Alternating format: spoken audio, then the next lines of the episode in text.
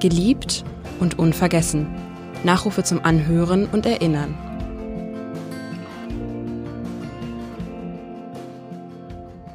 Domenica Anita Niehoff, die bekannteste Hure Deutschlands, geboren 1945 in Köln, gestorben am 12. Februar 2009 in Hamburg. Wer war diese ja nahezu weltweit bekannte Prostituierte und Streetworkerin? Diese Frau, die in einem ihrer letzten Interviews, das ich mit ihr führen konnte, sagte, ich hatte alle, ich hatte alles, alle Schichten. Sie waren winselnd, bettelnd, fordernd, gemein, brav, lieb, reich, jung, arm. Ich weiß gar nicht, was mir noch fehlte. Über Domenica spreche ich jetzt mit Günther Zint, einem ihrer engsten Wegbegleiter, einem anerkannten und auch berühmten Dokumentarfotografen und, wie ich sage, gerne das kulturelle Gedächtnis von St. Pauli. Herzlich willkommen, Herr Zint. Tag. Mein Name ist Edgar Sebastian Hasse. Domenica, Sie kennen sie natürlich viel, viel besser als die meisten anderen, ähm, war eine rheinische Frohnatur in Köln geboren. Dann kam sie aber zehn Jahre lang ins Waisenhaus. Wie hat sie diese Zeit verarbeitet? Das war ja sicherlich für ein junges Mädchen nicht so einfach. Ja, ich habe ja einen Film über sie gemacht oder auch zwei Filme. Und da sind wir in dieses Waisenhaus und haben zu unserem Erstaunen ihre Akte gefunden. Sie war zuerst sehr nett und lieb und angepasst. Später wurde sie aufmüpfig und wurde dann auch einigermaßen reglementiert und bestraft. Äh, und diese ganze Akte haben wir jetzt auch im Fundus des St. Paulis Museums. Nach dieser Zeit, die hat sie überlebt natürlich im Waisenhaus, hat sie als 17-Jährige einen 42 Jahre alten Mann kennengelernt, der Bordellbesitzer war. Sie hat ihn später geheiratet und was besonders schlimm war und für sie auch als Trauma wurde, er hat sich 1972 vor ihren Augen erschossen. Ja. Sie hat oft darüber gesprochen und das hat man auch oder hat darüber gesprochen, man hat das auch gemerkt, dass sie das noch heute bedrückt. Das war ein Bordellbesitzer, aber er fand, Dominika war auch viel zu schade für sein Bordell. Sie durfte da nie anschaffen. Solange sie mit ihm zusammen war, war sie für ihn äh, Geliebte und Heilige in einem. Und äh, das Ganze ist dann sehr tragisch geendet. Und Dominika wurde dann nachgesagt, dass sie dadurch ins Bordell gezwungen wurde, weil sie nichts mehr hatte. Und da hat, da hat sie immer widersprochen. Die hat gesagt, ich bin da nie gezwungen worden, ich habe mich ganz bewusst und sehenden Auges in dieses Gewerbe begeben. Hat sie denn eine Schulausbildung gehabt? Natürlich, also sie hat Schule besucht und hat sie irgendetwas gelernt? Ja, sie hatte eine Sekretärinnenausbildung angefangen, aber die hat sie gleich wieder abgebrochen. Und äh, ich habe sie dadurch kennengelernt, dass sie bei uns im Haus oben wohnte, ja. auf St. Pauli. Unten drin war die Apopress-Kommune mit Ulrike Meinhoff, Stefan Aus und sonstigen Leuten. Aber oben drüber wohnte Hanne. Das war damals ihr Zuhälter, der nachher die Ritze gemacht hat. Und äh, für den hat sie dann die ersten vier Jahre angeschafft. Und danach hat sie sich von Hanne getrennt und hat auf eigene Regie ein Haus in der Herbertstraße übernommen, was ich ihr besorgen konnte damals. Beschreiben Sie doch einfach nochmal die Zeit, als sie nach St. Pauli kam oder nach Hamburg überhaupt kam. Also Domenica und wie dann Ihr erstes Zusammentreffen war, ob Sie sich daran erinnern können. Was war das für eine Zeit damals? Das war die Zeit, als sie für Hanne, für Frankfurter Hanne heißt ja überall, Hanne Kleine, für den hat sie angeschafft. Und äh, das hat ihr nach äh, vier Jahren überhaupt nicht mehr behagt, dass er ihr die ganze Kohle wegnimmt. Hm. Und dann hat sie sich emanzipiert und hat ihn, sagen wir mal, in die Wildnis geschickt und hat sich selber äh, dann verkauft und äh, suchte ein Haus. Und mein Steuerberater hat ein Haus in der Herbertstraße auch betreut, was gerade verkauft werden sollte. Und da habe ich gesagt, das wäre doch was für Dominika. Und dann hat Dominika für dieses Haus, der 7b hinten, einen Pachtvertrag gekriegt. Mhm. Und wie haben Sie sie selber damals als Frau wahrgenommen, als Menschen?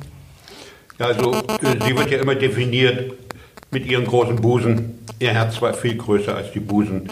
Äh, ich habe sie äh, deswegen so geschätzt, weil sie wirklich mit jedem, mit dem sie geredet hat auf der Straße, der behauptete nachher, er kennt Dominika ganz intim und schon lange.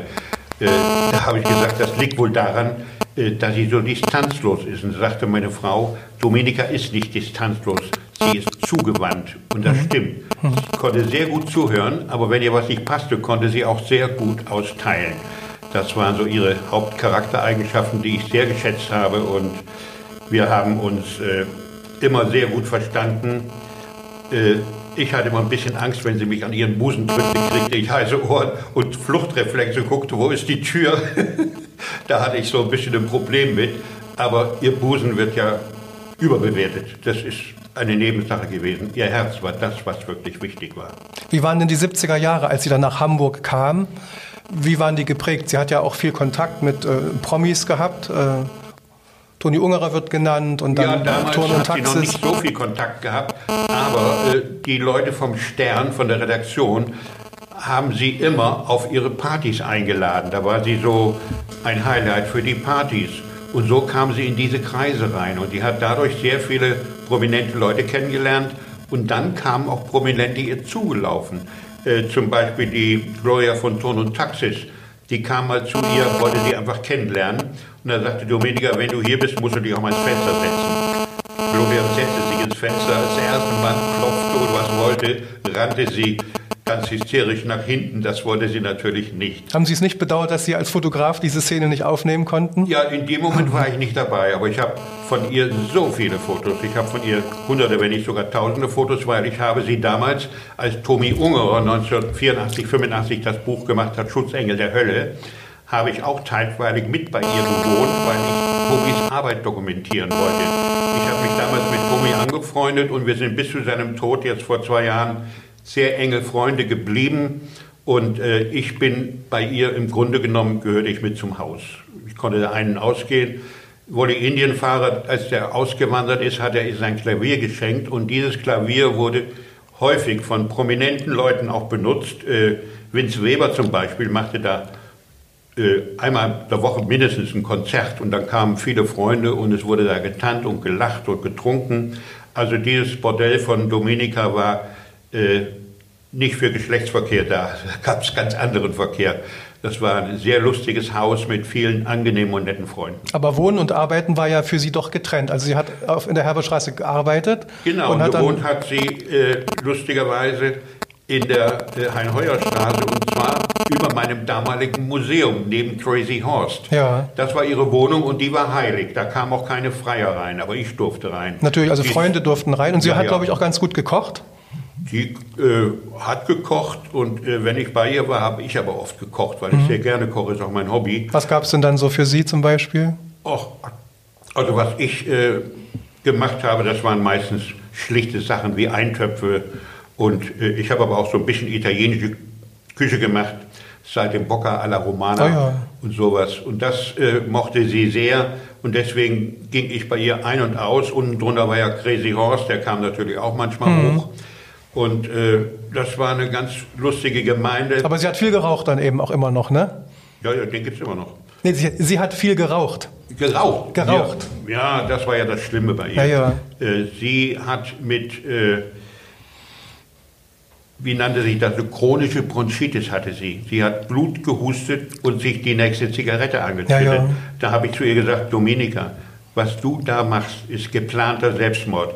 Da sagte sie einfach nur, das ist meine Angelegenheit. Mhm. Also sie ließ sich da nicht bekehren und ich denke auch, dass sie gar nicht so uralt werden wollte und hat deswegen mit ihrer Gesundheit ist sie sehr lässig umgegangen. Sie war zuckerkrank, sie hatte mhm. Diabetes und eine Freundin von mir, eine Heilpraktikerin, hat ihr beigebracht, wie sie sich spritzt und wie sie sich da kurieren kann. Hat sie mal einmal zugehört und hat es nie wieder gemacht. Also sie ging mit ihrer Gesundheit ziemlich liederlich um, anderen Menschen gegenüber war sie immer wahnsinnig hilfsbereit und aufgeschlossen, aber um sich selber hat sie sich leider nicht sehr gut gekümmert. Gab es denn einen Mann in ihrem Leben, den sie wirklich geliebt hat, also außer vielleicht den damaligen Kölner? Nein, das äh, gab es nicht mehr. Sie hat dann äh, mit Tommy Ungerer ein sehr gutes Verhältnis gehabt und sie hat dann einige Männer gehabt, die auch manchmal das Bett mit ihr geteilt haben, aber äh, es kamen einige Promis hin, ich will jetzt keinen Namen nennen. Letztens hat mich einer angerufen, Chefredakteur einer großen Zeitung, und sagte, er wäre damals als Student bei ihr öfters gewesen und würde doch gerne ein Souvenir von ihr haben. Konnte ich ihm helfen. Dem habe ich ein paar Fotos gegeben, die ich auch noch signiert habe. Mhm. Aber Dominika war damals eine Anlaufstelle. Das kann ich wohl auch öffentlich sagen. Mein Freund Günter Wallraff kam auch gerne zu Dominika und diskutierte mit ihr. Also wir haben sehr oft interessante Abende zusammengebracht. Hm. Mit bisschen Rotwein vielleicht auch, oder? Was, ja, mocht, was mochte sie da Rotwein gerne? war nicht so ihr Ding. Äh, Sie hat am liebsten Pharisäer getrunken. Ach so, okay. Das Ka- war, eine, das war eine Tasse Kaffee und ihre Wirtschafterin musste unten erstmal einen dicken Schluck Cognac reinmachen Cognac, und dann ja, den. Kaffee drauf. mit Sahne vielleicht noch, oder? Das war, ja, das war so ihr Lieblingsgetränk und das hat sie an sich immer gehabt. Nun kam ja dann ein Wechsel in ihrem Leben, man kann ja sagen eine Wende. Sie hat äh, den Beruf sozusagen an den Nagel gehängt mit 47 Jahren, glaube ich, und hat sich sehr stark für die Rechte der Prostituierten eingesetzt. Und sie war sozusagen doch eine Vorkämpferin für die ja, Gleichberechtigung oder für die, für die Rechte der Huren Für die in Rechte Deutschland. der Huren, ja. Ne? Aber äh, sie war ja äh, fast zehn Jahre lang bei der Stadt beschäftigt. Sie kriegte ein Gehalt als Mhm. Sozialarbeiterin, ohne dass sie eine Ausbildung hatte. Und das war auch ihr, ihre Macke. Ich habe sie mal besucht in Wandsbek, da hatte sie zehn Mädchen auf Matratzen in der Wohnung. Und ich habe gesagt, Dominika, das hältst du auf Dauer nicht durch, das kannst du nicht machen. Du bist keine professionelle äh, Sozialarbeiterin, du übernimmst dich hier. Und das war auch so. Sie hat dann irgendwann, war sie völlig ausgelaugt und hat ihre Wohnung zweimal verloren, weil sie zu viele Mädchen beherbergt hat. Aber die Mädchen, gerade kranke Mädchen, wollten bei ihr bleiben und wollten bei ihr lieber sterben, als ins Krankenhaus zu gehen. Und äh, das war eine Macke bei ihr, dass sie sich da übernommen hat. Hat sie selber erstmal nicht gemerkt, bis sie einen richtigen Burnout hatte. Und dann hat sie diese Sozialarbeit auch niederlegen müssen, weil es einfach nicht mehr gerafft hat. Aber sie ist dann zurück, nicht, aber sie ist dann zurück in die Eifel gegangen oder in, hat Ja, sie ein, ein Haus geerbt und hat da auch keine guten Erfahrungen gemacht, glaube ich. Sie ist da auch vereinsamt Bruder, ein bisschen, äh, ja. Ihr Bruder ist gestorben und hat ihr ein Haus vererbt äh, in Boos in der Mhm. Eifel. Aber Dominika sagte immer, dieser Ort heißt nicht Boos, der heißt Boosheit, weil sie ist dort äh, nicht gut aufgenommen worden. Ich habe da mal in einer Gaststätte gegessen und als dann zum Bezahlen der Wirt kam, sagte ich, ihr habt ja mittlerweile eine prominente Mitbewohnerin. Ich wollte mal hören, wie man über sie denkt. Und sagte, ach, diese Hure, einmal Hure, immer Hure. Also eh, sie wurde da nicht sehr freundlich aufgenommen und ein Getränkelieferant brachte ihr Getränke und berechnete meistens das Doppelte, was es wert war. Also sie ist da nicht glücklich geworden und wollte immer wieder nach Hamburg zurück. Und wir haben es dann geschafft, dass sie in Hamburg wieder eine Wohnung kriegte, eine Saga-Wohnung. Eine Sozialwohnung, ja. Äh, Karlstraße. Und dann ist sie wieder nach Hamburg zurückgekommen und hat da noch anderthalb Jahre äh, wieder ein bisschen gelebt. Also Boos war für sie eine Zwischenstation, die nicht toll war. Nee. Hat sie sich dann auch in dieser Zeit noch, also in den späten, ihren späten Lebensjahren dann noch für die Rechte der Prostituierten eingesetzt oder hat die Kraft dann dafür nachgelassen? Wo ihr was bekannt wurde, wo es irgendeine Schieflage gab, da hat sie sich auch eingeschaltet, weil sie immer noch mit dem Kaffeesperrgebiet in Kontakt war. Und da kamen ja Frauen hin. Und da kamen auch viele Frauen hin, um Dominika zu treffen. Äh, Insofern hat sie sich noch eingemischt, aber nicht mehr so intensiv wie in den Jahren davor. Wie war sie so als Mensch? Sehr angenehm. Also ich muss sagen, sie war eine wirkliche Freundin und sie hat mich wohl auch als Freund empfunden. Äh, Wir haben uns also alles anvertraut, was bei unserem Privatleben lag und ich muss sagen, äh, es war ein herzliches Verhältnis und wir mochten uns.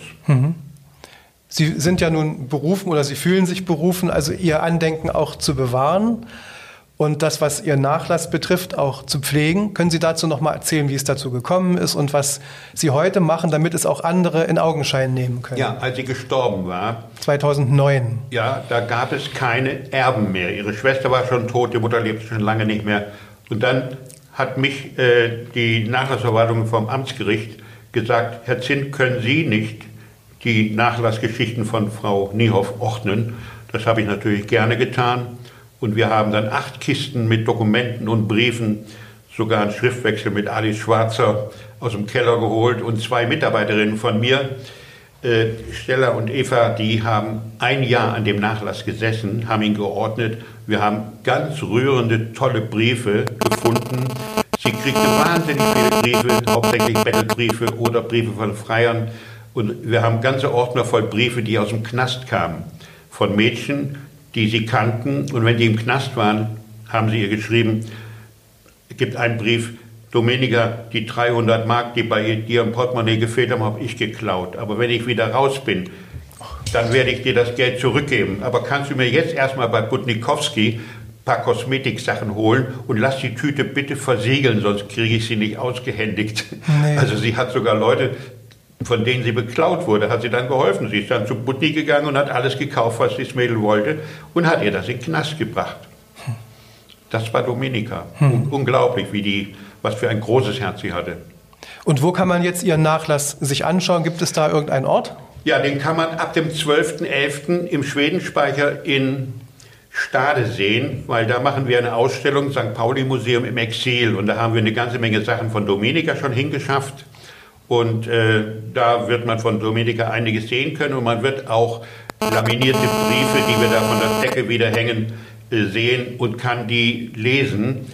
Äh, ein Brief zum Beispiel von einer Frau, deren Sohn keine Frau gefunden hat. Und dann hat sie Dominika geschrieben, mein Sohn ist schon über 30 und hatte noch nie eine Frau. Wenn Sie sich um meinen Sohn kümmern, könnten Sie Familienanschluss bei uns haben und wir sind nicht gerade arm. Das war eine reiche Familie aus äh, Blankenese. Das hat Domenica natürlich nicht gemacht, aber das zeigt, sie war so offenherzig, auch in Talkshows im Fernsehen, dass alle Leute glaubten, man kann ihr Herz, das Herz bei ihr ausschütten. Und das mhm. hat sich in diesen wahnsinnig vielen Briefen, die wir jetzt auch wieder ausstellen, niedergeschlagen. Ist diese Ausstellung da in Stade eine Wanderausstellung? Wird sie eine Dauerausstellung sein? Wie ist das? Das ist eine Corona-Ausstellung, weil wir hier wegen Corona schließen mussten. Hat uns äh, der Schwedenspeicher in Stade, die der äh, Dr. Möllers und äh, Dr. Schäfer, das ist der Kulturbeauftragte von Stade, die kannten mein Museum und liebten das. Die haben gesagt, das darf nicht wahr sein, dass das jetzt schließen muss. Wir gewähren euch Exil. Ihr könnt bei uns eine Etage haben. Das haben wir sogar gerne wahrgenommen und wir sind vorige Woche umgezogen. Das Museum liegt jetzt schon in Stade zum großen Teil, nicht alles, aber ein großer Teil. Wir haben noch ein Lager hier in der Tiefgarage in Hamburg auf St. Pauli und wir haben auf meinem großen Bauernhof den gesamten Restbestand. Aber diese Ausstellung in Stade ist vielleicht so 30 Prozent unseres Bestandes und äh, die hat da vorläufig erstmal Exil mit Open End. Wir wissen noch nicht wann und wie. Äh, ich will nur zusammen mit Udo Lindenberg am Spielbodenplatz bauen, wo früher das äh, Schwimmbad war. Da sind wir schon in Verhandlungen, allerdings ist es ein bisschen schwierig wegen der Eigentumsverhältnisse. Aber Udo würde mit seinem Universum gerne mit dem St. Pauli Museum unter ein Dach kommen. Äh, weil er hat ja sein Universum im Partyhaus daneben Schmidt-Tivoli. Und äh, das läuft nicht so gut, weil das im Obergeschoss ist. Und Leute steigen nicht gern Treppen hoch, um ins Museum zu gehen. Wir hatten da viel bessere Besucher viel mehr Besucher. Und Udo hat mir gesagt, er würde sich wünschen, dass wir unter ein Dach kommen. Und zwar an diesen Ort neben der Davidwache. Aber Ihr St. Pauli-Museum gibt es natürlich nach wie vor in Hamburg. Naja, natürlich. Das äh, gibt es in Hamburg. Und zwar haben wir, ist es mittlerweile eine Stiftung. Die ist finanziert worden von Jan-Philipp Remsmar und von Udo Lindenberg. Und äh, diese Stiftung hat ein Büro, leider nicht auf St. Pauli, sondern in Ottensen in der Gaussstraße. Da renovieren wir gerade.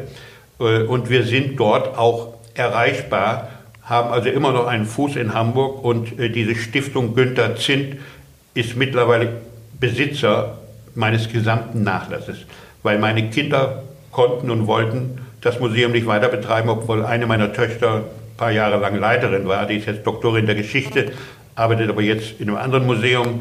Und äh, wir werden äh, in Hamburg wieder zurück sein. Dafür sorgt die Stiftung. Das kommt. Die letzte Frage.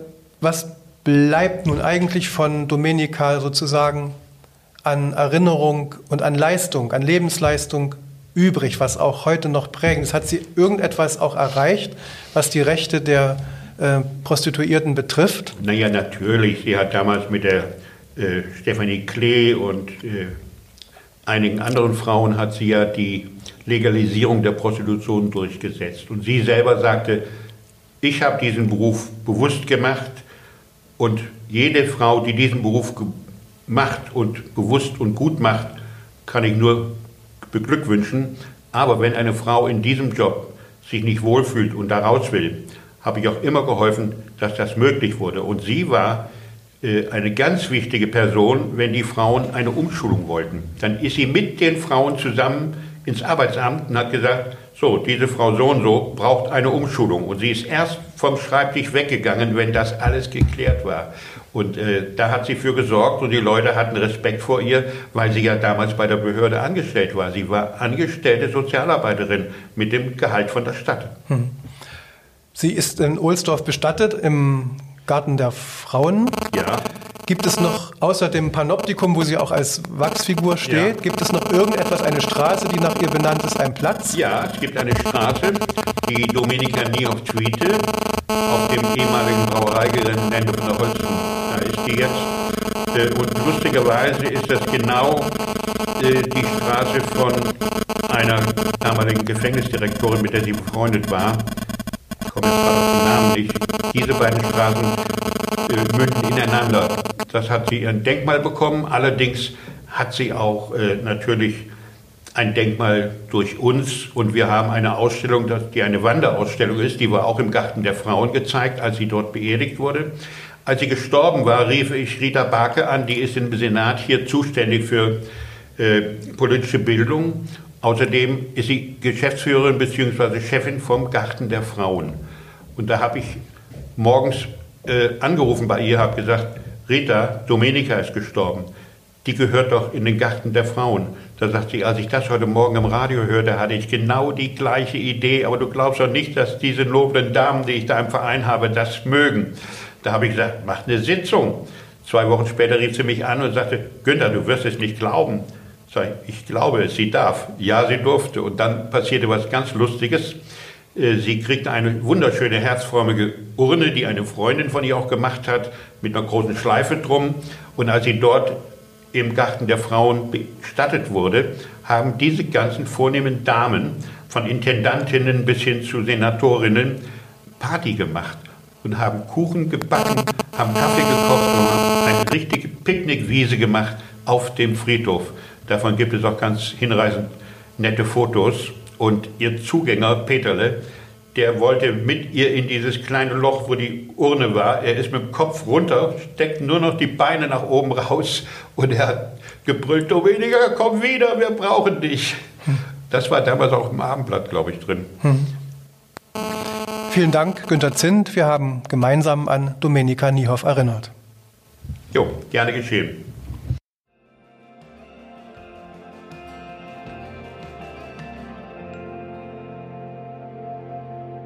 Weitere Podcasts des Hamburger Abendblatts finden Sie auf abendblatt.de slash podcast.